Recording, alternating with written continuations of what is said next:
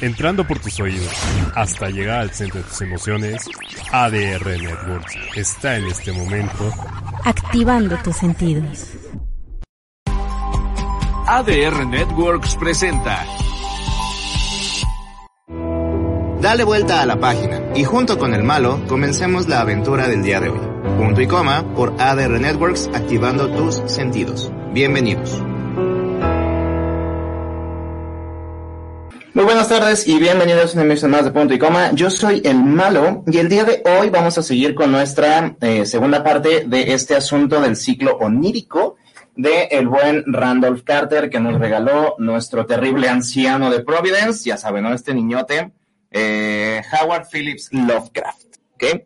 Eh, esta historia que vamos a analizar el día de hoy, que es la búsqueda soñada de la desconocida Kadaz, todo ominoso el título.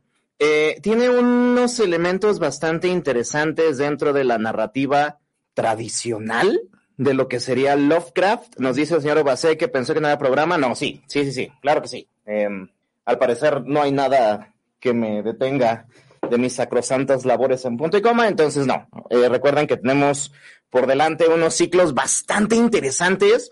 De hecho, yo creo que este año vamos a adelantar el mes de la fantasía porque ahorita están luchando, si lo queremos ver así, dos sagas súper importantes en plataformas de streaming, que es eh, The House of the Dragons con la precuela de Game of Thrones, de Game of Thrones, como diría mi compa, y Los Anillos del Poder o The Rings of Power con esta precuela extraña, mm, adaptación rara de lo que es la historia del Señor de los Anillos y el universo de Arda o de la Tierra Media. Entonces, obviamente tenemos que analizarlas. Les agradezco muchísimo a las personas que me estuvieron escribiendo en la semana para preguntarme si ya había visto los capítulos de los Anillos del Poder. No, no he podido. La neta es que estaba un poquito ocupado en la chamba. Entonces, eh, sé que si los veo, tengo que verlos por lo menos dos, tres veces para poder checar los detalles y criticarlos a gusto. Por lo tanto, vamos a ir lento pero seguros. Por lo que estaba viendo, la serie se termina a finales de octubre, mediados de octubre. Este, y yo creo que vamos a adelantar el mes de la fantasía. Yo creo que va a ser noviembre y diciembre para poder tocar estas dos sagas, pero ya lo veremos. Pero sí, esperen un, un, un análisis. La neta es que los fans están vueltos locos y divididos con esto de los niños del poder. Hay fans bastantes, pues bastante, vamos, yo pensaba que iba a ser el más pinche tóxico con este asunto, aparentemente, ¿no? Pero se entiende, y vamos a comentar justo de eso. Eh, porque es que eh, House of the Dragons está siendo tan eh, aceptada, pues que tampoco el fandom es como tan cabrón en Game of Thrones, ¿no? Pero ¿por qué siendo tan aceptada? Y porque es que los niños del poder por parte de la reacción del público está siendo tan rechazada. Hay un porqué, hay un porqué bastante fuerte eh, que tenemos los fans de Tolkien y es que la neta no hay nada de Tolkien, eh, únicamente son los libros, eh, un par de juegos que son bastante buenos, que la mayoría son adaptaciones de la película y ya, no tenemos mercancía, no tenemos chucherías para andar comprando. Eh, Alguna vez, en julio del año pasado, para ser exacto, fui a una librería a dar un rol y sí sentí como bien culero porque había un estante enorme lleno de todos los libros y todas las versiones de pinches Harry Potter, ¿no? No sé si han visto que ya hay hasta libros por cada casa y las ediciones Gryffindor y las ediciones Slytherin y la chingada. Y de repente me puse a voltear a buscar de los Anillos y solamente había un stand todo pequeño, la trilogía. Se siente culero, o sea, la neta, como fan de Tolkien, si dices, no mames, güey. O sea, este pinche squinkle ciego tiene stands y stands y dulces y mercancía y pinches, este, ¿cómo se llama? Ahorita viene el baile de Yule como evento masivo de pinche Harry Potter y nosotros ¿qué tenemos? Nada, una serie culera de Amazon. Por eso es que estamos tan vueltos locos los fans con los anillos del poder, pero, insisto, lo tocaremos a su tiempo. Tiene un porqué, es muy bonita esta eh, lucha que está habiendo de fandoms, si quitamos obviamente lo tóxico, que sí se están, pues digamos, em, ahogando en sus vasos de agua, ambos lados. Es, es, increíble esta parte de lo que te convierte en fan, ¿no? Pero sí lo vamos a tocar, obviamente, con mucha, mucha calma, cuando por fin pueda haber ambas fuentes. Pero estamos el día de hoy con el señorito Lovecraft.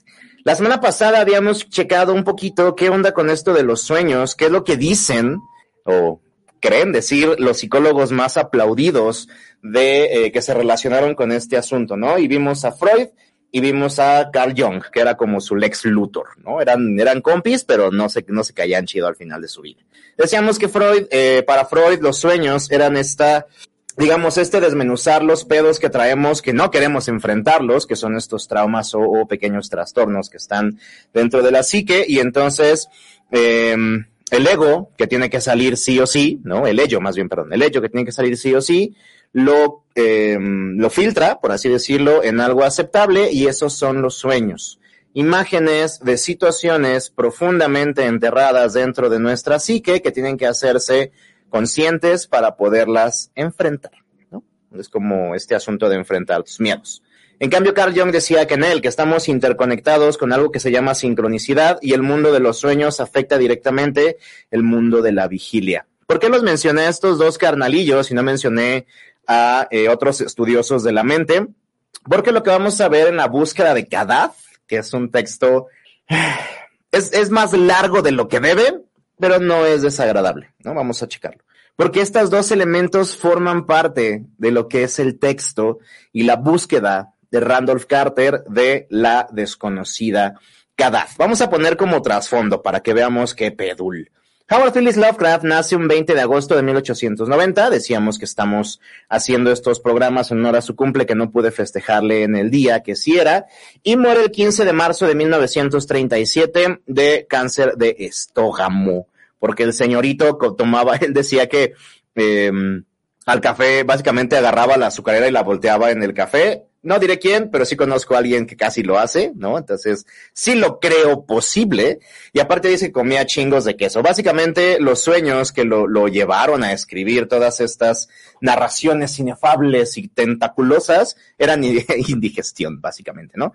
Y él cuenta, en sus memorias, relataba y en sus cartas a sus compis que cuando era muy niño soñaba con seres alados sin rostro, que después los vemos justo en la búsqueda de Kadaf, que lo tomaban del estómago con sus garras, por el estómago con sus garras, y lo llevaban volando sobre una ciudad de piedra que tenía una cierta fosforescencia, la cual obviamente aparece en esta búsqueda de Kadaf. Lovecraft no eh, llegó de golpe a escribir los, los cuentos o las historias de los mitos que conocemos y de hecho uno de los motivos también por los que elegí esta historia, la búsqueda de Kadaf, es porque em, siempre que hablamos o se menciona Lovecraft, pensamos inmediatamente en Cthulhu, o Zlulu, como él decía que se pronuncia.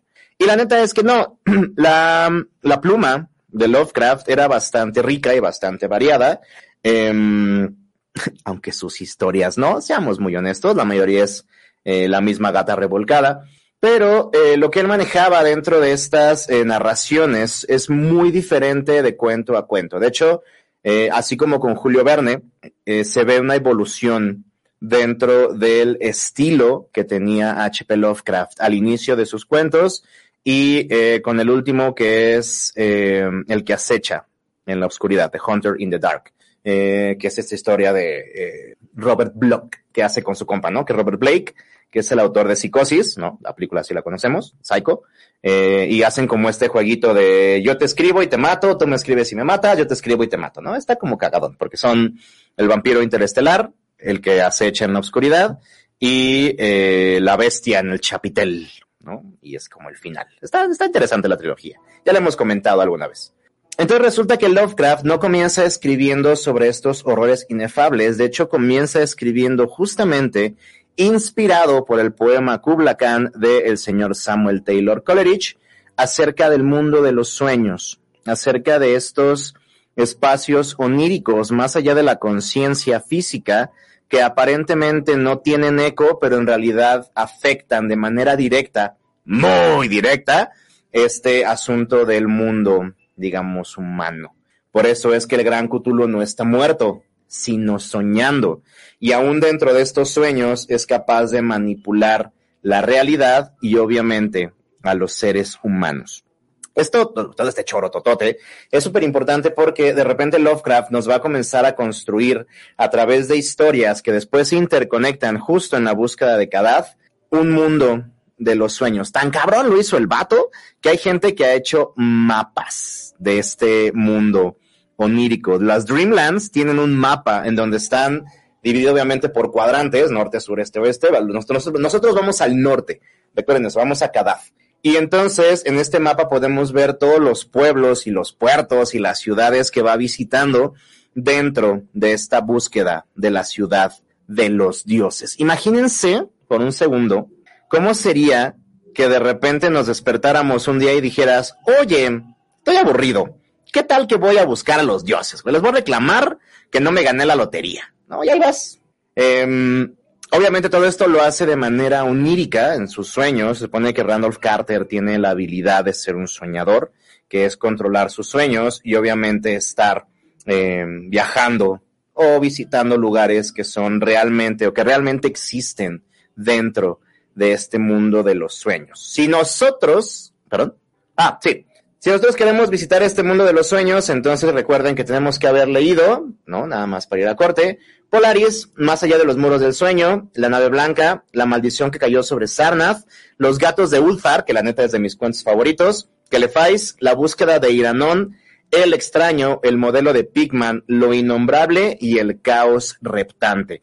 No hace falta que los conozcamos para ver qué está ocurriendo en la búsqueda de Kadad, pero hace la búsqueda mucho más rica. ¿Por qué los dioses viven ahí? ¿Por qué nadie visita Kadad? ¿Por qué pinches Carter quiere viajar? Se los digo después de este corte. Recuerden que estamos en punto y coma hablando de la travesía que hace Randolph Carter para alcanzar la eh, desconocida Kadad aquí en ADR Networks. Y quédense porque seguimos activando sus sentidos. Volvemos. Vamos a hacer una pausa y volvemos a punto y coma por ADR Networks activando tus sentidos.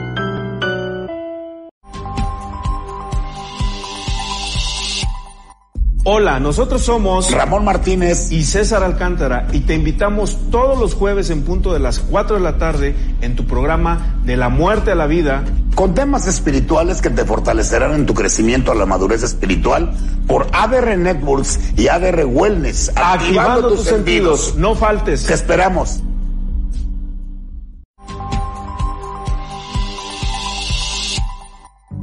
Hola amigos, ¿cómo están? Nosotros somos Tony Nieto. Yo soy Cox y los invitamos a que no se pierdan todos los miércoles de 3 a 4 de la tarde nuestro programa Conectados, por ADR Networks, activando, tus, sentidos.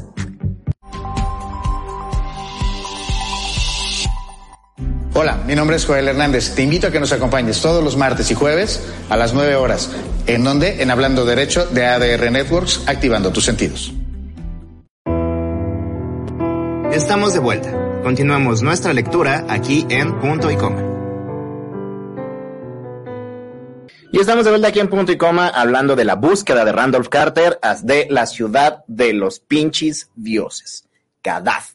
Y si ustedes quieren buscar, digo, si a lo mejor no son de los que sueñan mucho, o les cuesta conciliar el sueño, porque a veces uno nomás da vueltas y vueltas en la cama y nomás no llega el sueño hasta que faltan cinco perros minutos para que suene la alarma, ¿Qué tal que vamos al cine y vemos también este mundo de los sueños? Recuerden que Cinépolis 5, 6 y 7 de septiembre va a estar a 29 pesos. No hay pinche excusa de que no me alcanza y de que está muy caro y que luego el hotel, nada. 29 varitos nada más para que disfruten de películas como La chica salvaje, Vértigo, Mi dulce monstruo o El sastre de la Mafia. Recuerden que personalmente, y ya esto ya no es comercial, es mi cine favorito para poder visitar, es por muchos motivos, ¿no?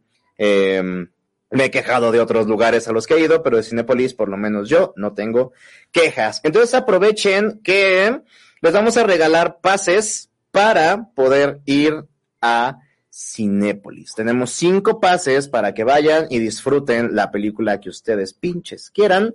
Y lo único que les voy a pedir hablando de esto de los sueños es que la semana pasada les pedía que me contaran el sueño más raro que han tenido. Esta semana les quiero, quiero que me cuenten.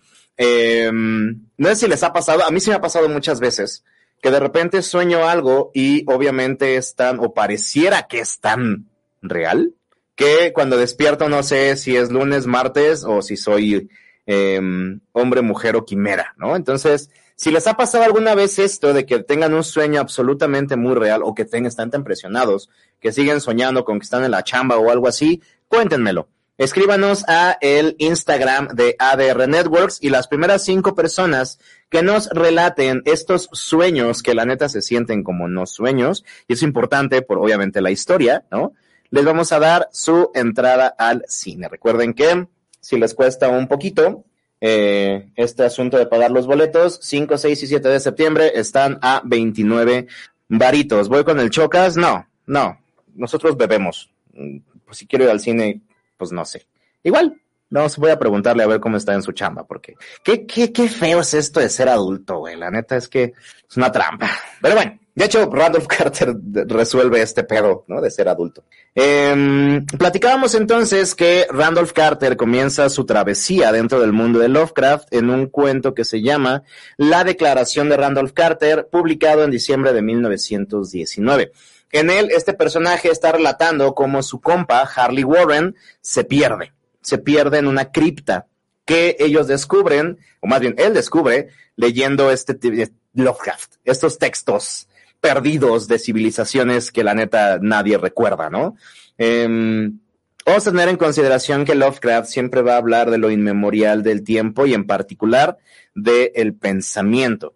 Para él, eh, los vestigios que han dejado civilizaciones antiguas van más allá únicamente de las rocas y las construcciones, sino forman parte de la conciencia. Recordemos que hay cuentos como eh, Más allá de los eones, en donde este sacerdote queda congelado, eh, o La sombra fuera del tiempo, en donde está la gran raza de Yith manda sus eh, conciencias hacia un futuro en el que ya no existen, están extintas. Sin embargo, la conciencia es preterna para Lovecraft. Esto es súper importante cuando lleguemos al mundo de los sueños. Saludos a Choca.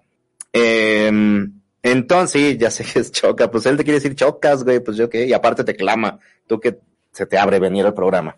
Entonces, eh, resulta que Randolph Carter está comentando como su compa decide descender a una cripta que encuentran en un cementerio súper antiguo y conforme va descendiendo, supuestamente va para, y por eso está muy, aunque pareciera que no tiene nada que ver, está muy conectado para eh, poder entender la búsqueda de Kadath. Mientras va descendiendo, eh, va viendo, va comunicándose con, Randolph Carter a través de un teléfono, ¿no? Interconectado, para que le vaya contando, le pide que no baje ni de pedo. Y el chiste es que va a bajar para poder apaciguar a ciertos seres que quieren hacer un desmadre en nuestro mundo, ¿no? Entonces de repente dice, güey, no mames, ya la cagué, cierra la cripta, güey, cierra la cripta y corre, fue un error, la neta es que no mames, no debí de haber hecho este pedo, ¿no? Entonces Carter le dice, no mames, güey, voy para allá, y le dice, nel, nel, neta, ciérrala, tú no la aguantarías, yo ya no puedo aguantarlo, mi, me voy a la verga, ¿no? Básicamente. Y en eso le sigue gritando por el teléfono así de, güey, ¿qué pedo, qué pedo? Y de repente le contesta una voz súper críptica, ¿no? Y le dice, no mames, ese güey ya se murió. O sea. Le dice que Warren está muerto. Y ya de ahí pues, se le bota la canica al Carter y cierra la cripta y sale corriendo. De ahí lo vamos a volver a ver en mi cuento favorito de Lovecraft, que es Lo Innombrable, en donde, ya después de haber pasado por este asunto y obviamente estar investigando por su cuenta qué es lo que Warren había querido descubrir, lleva a un carnalillo a, una, a un cementerio, justamente, ¿no? Se sientan sobre una cripta, justamente, y comienza a platicarle acerca de que, mira, ves esa casa atrás de nosotros, pues ahí dicen que vivía un monstruo, y entonces este güey salió de ahí porque lo tenían encerrado y se paseaba por el pueblo y asustaba a la gente asomándose por la ventana. Entonces de repente pues se muere y que su, según se quedan los huesos en el ático, unos pinches morrillos culeros retaron a su compilla para que fuera a ver si todavía estaban los huesos y el morro se volvió loquito, ¿no? Y otro rato le dice, ah, sí, sí, sí, sí, sí, sí, sí, ¿no? Mi abuelita me contaba lo mismo, que se le apareció el charro negro, ¿no? Le dice, no, carnal, neta, te lo juro, cabrón, ¿no? Te lo juro.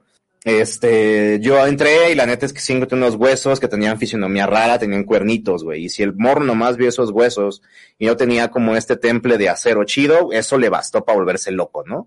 Ah, sí, sí, sí, sí. Mi abuelito decía que se le parecía la llorona, ¿no? Ándale, pues, sigue de pinche mamón. Entonces le pregunta, bueno, mientras se va haciendo de noche, ¿no? Le pregunta, bueno, pero pues, ¿qué hiciste con los huesos? Dice, al chile, pues los metió en una bolsa y los echó en una cripta. En esta cripta. De repente cae la noche, suena un portazo en la casa que está vacía y aparte sin pinches puertas. sale un aire y los ataca, algo, ¿no? Entonces el, compa del, del Carter, que era súper escéptico supuestamente, eh, despierta en el hospital y le dice, pues Carter está como, ¿qué pedo, no? ¿Qué pasó? Y el otro güey pues ya está vuelto loco porque él sí vio a la abominación que los ataca. Esta interconexión de criptas la vamos a volver a ver en la eh, búsqueda de Kadad, justo con la continuación de Choca, que son los ghouls o los ghouls, ¿ok? Carter, o Randolph Carter, con esta, eh, su, haber sobrevivido ya a dos encuentros directos con los horrores, resulta que comienza a manifestar este, eh, digamos, esta habilidad de poder eh, viajar en la tierra de los sueños. Se supone que algo así como en Dreamland, como en Sandman, todos tenemos acceso a esa tierra de los sueños. Eh, no todo lo podemos controlar, unos se quedan como en la mera, digamos, frontera, y muy pocos pueden atravesar los 72, bueno, bajar los 72 escalones para poder entrar realmente a la tierra de los sueños, la colectiva, ¿no? Mientras nos quedamos en nuestras tierras de sueño individuales.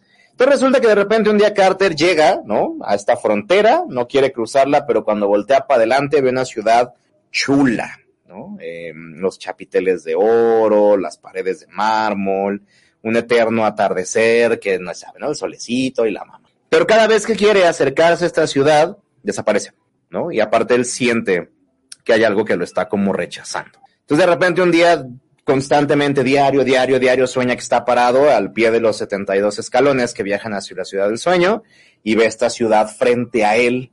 Entonces, un día reza a los dioses de la tierra y les dice, güey, ya no mames, o sea, si me estás mostrando la ciudad, déjame llegar a esta ciudad, déjame pasearme por sus calles, déjame sentir el sol en mi cara, déjame poder ver qué onda con este asunto, ¿no?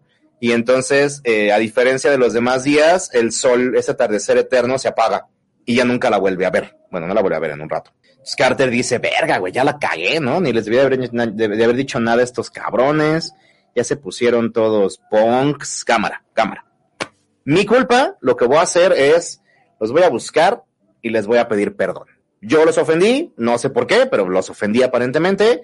Entonces voy a bajar estos perros escalones, voy a entrar en la tierra de los sueños y voy a buscar su hogar para pedirles perdón y que me dejen ir a esta ciudad. Ya va el pinche Carter, ¿no? Baja los escalones, habla con dos sacerdotes que son justo los que guardan la entrada al mundo de la tierra de los sueños, ¿no? Los que evitan que cualquier persona pueda entrar. Y dentro de esta tierra de los sueños vamos a visitar, como les decía, por eso es medianamente importante que conozcamos todas estas otras historias. Vamos a visitar Ulfar, obviamente, con los gatos. Vamos a visitar Kelefais. Vamos a visitar eh, la isla que visita la nave blanca, que en este momento no recuerdo, que es la isla de la ensoñación. Vamos a visitar las, planicies de Leng, que se mencionan en eh, la maldición que cayó sobre Sarnath.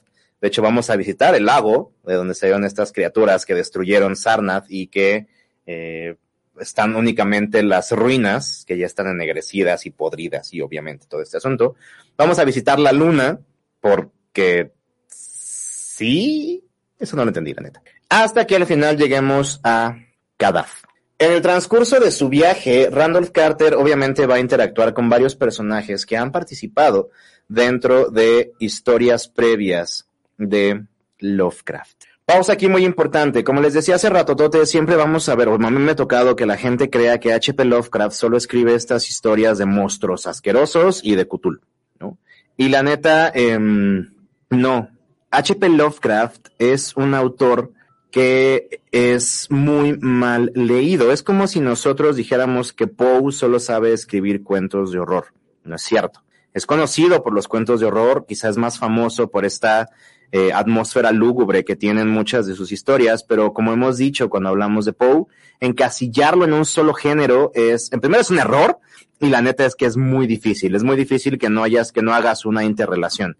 H.P. Lovecraft quizá no es tan increíble como el maestro Poe, pero tiene muchos méritos. Eh, platicando alguna vez con mi chamaco, me decía, es que ninguna de las historias de Lovecraft tienen final feliz. Y le dije, estás pero si bien mal de tu cabeza. Hay una, un cuento que se llama Cenizas, Ashes, que es, es un robo asqueroso de eh, un cuento del rey en amarillo, pero tiene un final feliz. De hecho, es de los pocos finales en donde Vato se queda con morra, ¿no? Cosa que no vamos a volver a ver en ninguna de las historias de H.P. Lovecraft. La búsqueda de Kadaf tiene eh, un, un, final medianamente feliz. Es una historia de redención y de aceptación. Eh, se nota que podemos ver dos elementos muy fuertes dentro de esta historia. Uno, que a Lovecraft le encantaba leer eh, los poetas metafísicos y a Samuel Taylor Coleridge la descripción que hace de las ciudades y estos eh, paisajes y elementos imposibles y obviamente fantasiosos que no son únicamente, no, sí, entonces vi un ángulo que no podía estar en la tierra y dije, ah, cabrón, y perdí la cordura. No. Eh, ciudades hechas de basalto, ciudades hechas de onix, eh, árboles dorados, ríos plateados, todo esto. Eh, pues, Verde se quedó con su morra, no se quedó con su prima. O sea, digo, hay, niveles, señor Ubacé. No sé si usted tuvo sus que veres norteños, pero, o sea, se, con morra se quedó, no se quedó con su prima. Porque, pues, qué pedo, güey. O sea, bueno, no sé. Si ustedes en su infancia tuvieron un elemento familiar tan familiar, ¿quién soy yo para juzgar? No, no me lo digan, porque no sé, no sé, no sé qué burlas haría. Pero bueno, el punto es que eh, Lovecraft entonces nos va a manejar dentro de estas descripciones de las ciudades que visita, aún estas ciudades alejadas, digamos, de lo bonito. Eh, una descripción muy cercana a lo que fue el poema de Kubla Khan, que les mencionaba hace rato de Samuel Taylor Coleridge. Y se entiende porque Kubla Khan eh, fue una, un viaje sotototote de opio. De hecho, eh, en todas las versiones que ustedes encuentren del poema Kubla siempre va a venir un pequeño prefacio escrito justamente por el autor que dice, güey, al chile yo tenía una, una enfermedad, tenía temperatura muy alta y yo sentía que ya me quebraba. Entonces, pues dije, bueno, si me voy a ir, me voy a ir con todo. Y se metió este, así unos toques totototes de opio, pero chulos, chulos. Y empezó, ¿no? Con este viaje tan, este, este es, pues sí, es bonito el poema, pero sí dices, verga, güey. Yo quiero dos de lo que tomaste, ¿no? Eh, cuando despierta, ¿no? Obviamente despierta, pues mejorado, él dice, yo supongo que, pues no sé, ha de haber dormido mucho, cuando ya se le pasó la enfermedad, y dice, güey, tengo que escribir esto, ¿no? Entonces empieza a escribirlo, y lo mismo, en todas las versiones que ustedes lean, va a haber un párrafo que no es muy largo, va a haber un espacio siempre, siempre, y después viene un párrafo que es el más largo. Él dice, cuando estaba escribiendo, de repente tocaron a su puerta y quiso como ignorar el pedo. Siguió tratando de escribir y otra vez tocan a su puerta y cuando sale a preguntar que qué chingados era un carnal que estaba buscando otra dirección. Entonces puede decirle, güey, no es aquí, mira, toma el pecero de allá y te bajas en dos cuadras, ¿no? Pero cuando regresa a querer seguir escribiendo su poema de sueños, ya no se acordaba. Entonces lo que escribe es lo más cercano a lo que comienza. El primer párrafo es hermoso y lo demás es como de... Eh, ¿no? Pero se nota mucho, mucho en las descripciones eh, de las ciudades que hace Lovecraft, que al menos si no era fan de este poema, lo conoció. Eh, no dice señor Basset, tal vez Stephen King se inspiró en él con esos pasiones de opio. No, Stephen King no usaba opio, usaba cocaína. Eh, y en realidad la cocaína él contaba que era para poder aguantar los turnos tan cañones que tenía porque eran súper pobres y era súper alcohólico, ¿no? Hay, hay las primeras historias que él hace, eh, hay muchas partes que él dice al chile, ni me acuerdo cuando escribí esto, carnal, ¿no? Eh, entonces, no, él no era opio. Él, y por ejemplo, Poe era laudano, que está más cabrón. Entonces, pues, yo creo que cada escritor tiene su veneno de elección cuando debe hacer esta purga de pasiones. Y yo creo que es necesario. Eh, por ejemplo, les digo que Lovecraft era el queso y el café con chingos de azúcar. Eh, dice que el alcohol nunca le gustó y que el de, al cigarro nunca le agarró como gusto, nunca le encontró chiste. Eh, pero imagínense si los escritores no tuvieran, bueno, ahí sí me voy a, me voy a, este, a palmear un poquito mi espalda yo solo.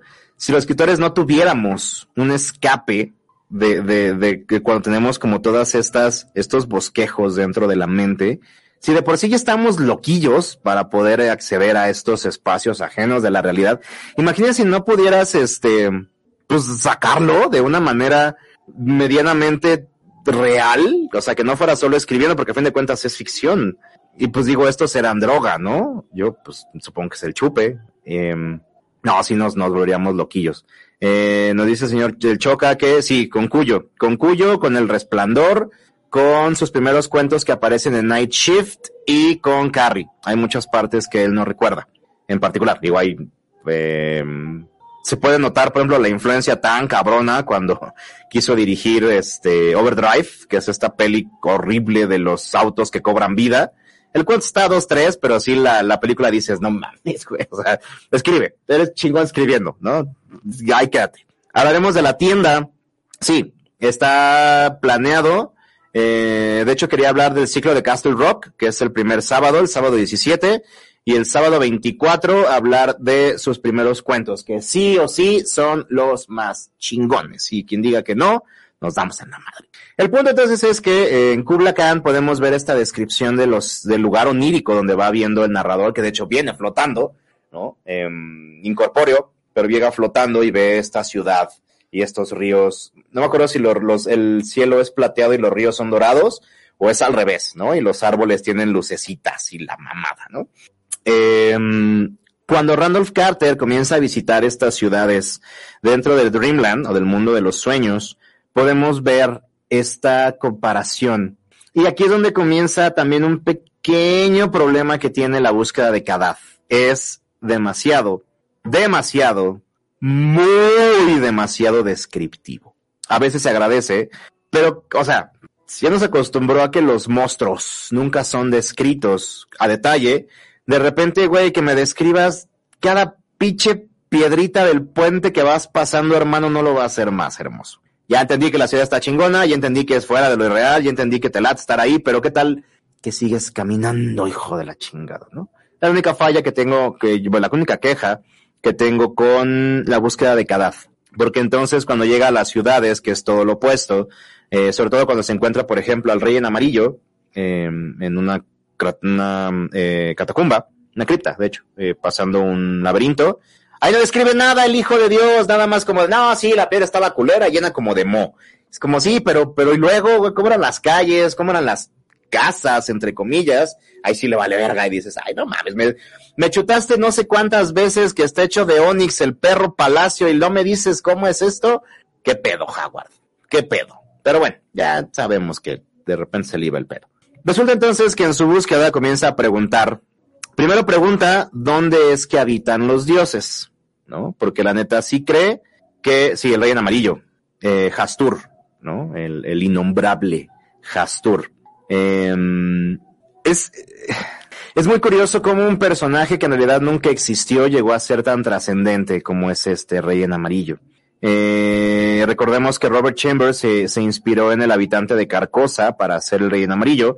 Y el habitante de Carcosa solo es un carnal que nunca supo que estaba muerto hasta que de repente su fantasma llega a la Carcosa viejita y la descubre toda destruida, ¿no? Eh, de ahí Robert Chambers se inspiró para hacer la obra, bueno, los dos capítulos que conocemos de la obra del Rey en Amarillo y obviamente las historias dentro del cuento. Y el Rey en Amarillo como tal nunca aparece.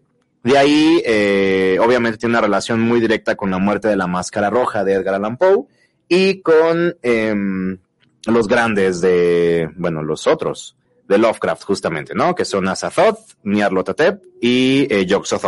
Eh, el rey en amarillo como tal es un, es el caos realmente encarnado, si podemos decirlo así, encarnado, y la representación que tiene justo dentro de la, de la búsqueda de Kadad, a mí se me hizo muy particular. Se supone que el rey en amarillo es eh, absoluta locura, ¿no? Y absoluto caos, hecho, pues digamos, forma humanoide. Y justo para poder o no poder o no hacer que todo el mundo se pinche se vuelva loco y le explote la cabeza, se cubre con un velo, ¿no? Ah, saludos al Doc. Eh, Doc Ock, aprovechando que está por aquí, eh, ¿le parecería si agarramos eh, octubre para hablar de los libros que me mandó? Ya estoy en proceso de juntación para comprar Cosmos y eh, el de los dragones del Edén. Eh, el otro que me mandó está muy perro caro, entonces mejor buscamos una alternativa. No sé si ha leído usted a eh, Ubik, que me recomendaron también. Pero bueno, para que octubre lo aparte, porque sí, nos vamos a echar nuestro ciclo de ciencia ficción y ciencia más que ficción. Mío, ya, está enterado el doc, para que no digan, ¿cuándo el doc? Pues ya, ahí está, en octubre. Eh, ¿Qué estaba? Ah.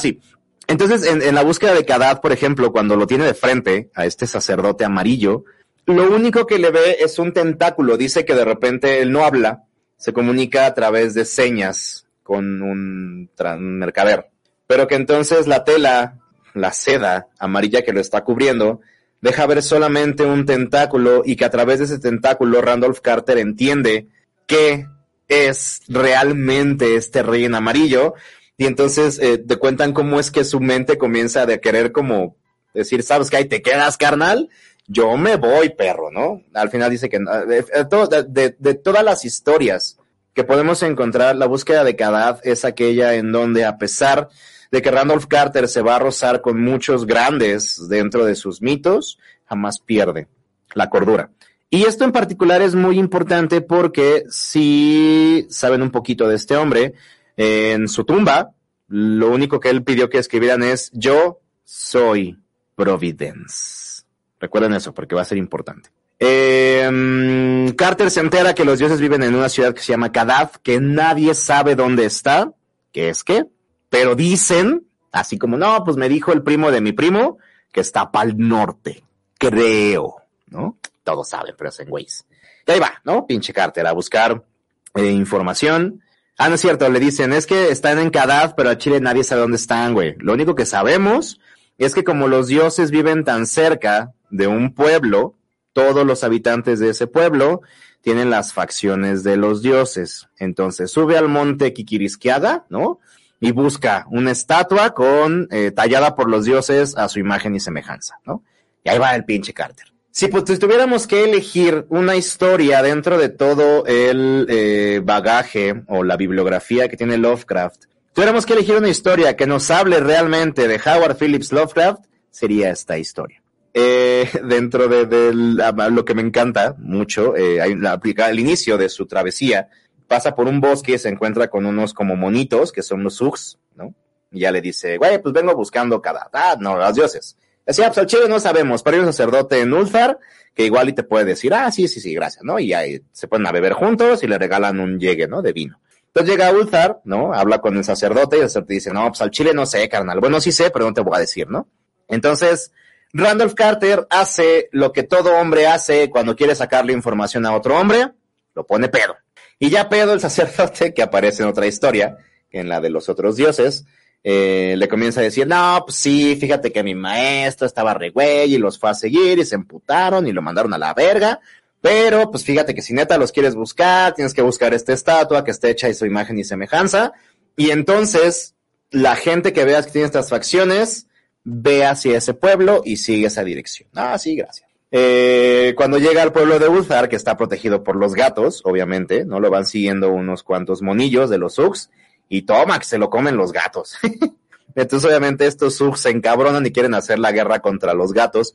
Esta parte no tiene nada que ver con la historia de la búsqueda de Kadat, pero a mí se me hizo bien chingona porque, este, insisto, te describe demasiado lo que tú no quieres saber. Bueno, por lo menos esta parte sí dije, bueno, gracias por la descripción, pero yo sí quería como ver más a los horrores, ¿no? Pero básicamente Carter se entera de que van a atacar los Sugs, los estos monitos, son como, sí, changuitos van a atacar a los gatos, ¿no? Por lo que hicieron. Y entonces, eh, como siempre ha convivido con gatos y sabe el idioma de los gatos, porque sí, eh, los, los advierte, ¿no? Le dice, güey, se va a armar el pedo. Ah, Simón, cámara, ¿no? Entonces los gatos juntan a su ejército gatuno y atacan, bueno, eh, rodean a los subs para llegar a un acuerdo, ¿no? Eh, y pues ya le agradecen chingos a Carter y lo hacen un gato, este, ¿cómo se llama? Ay, cuando no lo eres, pero sí lo eres. Un gato simbólico, ¿no? Tiene una palabra, ahorita me acuerdo. Bronca con este asunto, esta misma historia se va a repetir con los ghouls. Eh, en algún momento Carter baja al inframundo de la Tierra de los Sueños, que es donde habitan los ghouls, y ahí nos enteramos de dos cosas. Una, el, como les comentaba la semana pasada, el protagonista, el narrador, honorario, muchas gracias, Choca eh, lo hacen gato honorario. Eh, el protagonista de eh, El extraño es un ghoul que obviamente escala y cuando llega al mundo real lo que hace es que deja el mundo de los sueños y llega al mundo de la vigilia. ¿Por qué de los gatos? No, es que, o sea, es la mejor la parte que a mí más me encantó de la historia, Pero, güey, estás en una travesía interminable por encontrar a los dioses. Vas a ir a una ciudad que nadie conoce, enfrentando peligros culeros. Básicamente te raptan unos pinches jeans, demonios que quieren llevarte con el caos absoluto del universo. Y te, te paras a contarme que una guerra de gatos y es como, no sé si te amo o me das como cosa, este, señor Lovecraft, ¿no? Pero bueno, el punto es que eh, Carter sube la montaña, encuentra esta estatua. Dentro de los cuentos de Lovecraft, mis favoritos son aquellos donde llegan a estas ciudades ciclópeas, ¿no? Absolutamente enormes. Em, alguna vez hace muchísimos años en mis viajes fui, o entré a un templo budista, muy budista, y yo no comprendía cómo había ciertas representaciones de lo que a mi parecer eran onis o demonios, eran unas pinches perras estatuas que decías, no mames, güey. Y ahí pude comprender un poquito esta fobia de eh, que una estatua de repente cobre vida. Yo tengo pánico por las muñecas, lo saben perfectamente. Em, como cuando decimos que se va a hacer la carnita asada, ándale, así justamente. Em, y de repente tener frente a mí una estatua, no, pues es que sí eran, eran enormes. Yo creo que unos tres metros sin pedo. Y eran dos, ¿no? Y supuestamente eran de espíritus de la paz o de la armonía. Sáquese a la verga, yo no sentí ni pan ni armonía enfrente de ellos, pero cuando llega esta estatua que dice que es enorme, que solamente es la cara y que es absolutamente enorme, mirando siempre hacia abajo, eh, lo único que pude sentir fue ansiedad, mucha ansiedad, porque, eh, o sea, imagínense, si yo nada más de verlos ratito, y ni siquiera eran tan enormes como los menciona, si sientes como esa opresión, tener enfrente de ti un monolito enorme hecho por dioses o por seres divinos y que te esté viendo, si dices, "Mm, no, muchas gracias.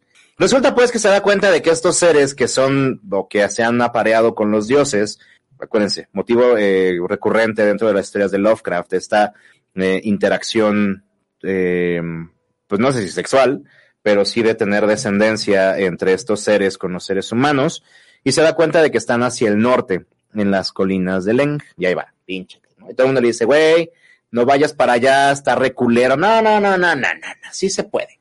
Güey, no vas para allá, que allá matan, cabrón. No, no, no, no, no, no. Güey, no vas para allá, que es el barrio. Imagínense, es el barrio bravo de la tierra de los sueños, güey. No, ya va el pinche Carter. Eh, para esto ya se encontró un rato con en el mundo de los ghouls y se encuentra a Pigman, convertido en un ghoul, este pintor del modelo de Pigman que se lo carga la verga, básicamente, ¿no? Y al hacerlo se convierte en este monstruo, ¿no? Eh, para salir de la tierra de los ghouls les le da unos, pues, unos compillas para que lo guíen. Eh, y cuando llega a esta ciudad, se da cuenta que sus compillas han sido capturados, ¿no? Entonces hace exactamente lo mismo que con los gatos. Para este punto de la narración ya dimos dos vueltas por los mismos lugares y te das cuenta de que Lovecraft no sabe cómo terminarla. Eh, hace lo mismo que con los gatos, junta a los ghouls, le dice, güey, se van a, van a chingar a estos compis, y dicen los ghouls, son ni mergas.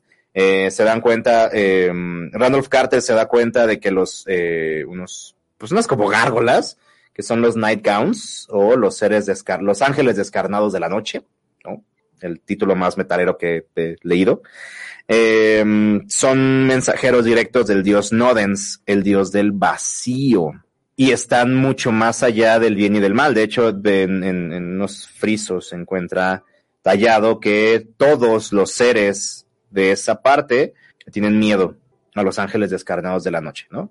Entonces llama a los ghouls, los ghouls les tienen un pacto con estos carnalillos y empiezan a, hacer una matanza contra los, monstruos lunares y estos diablitos que les había comentado.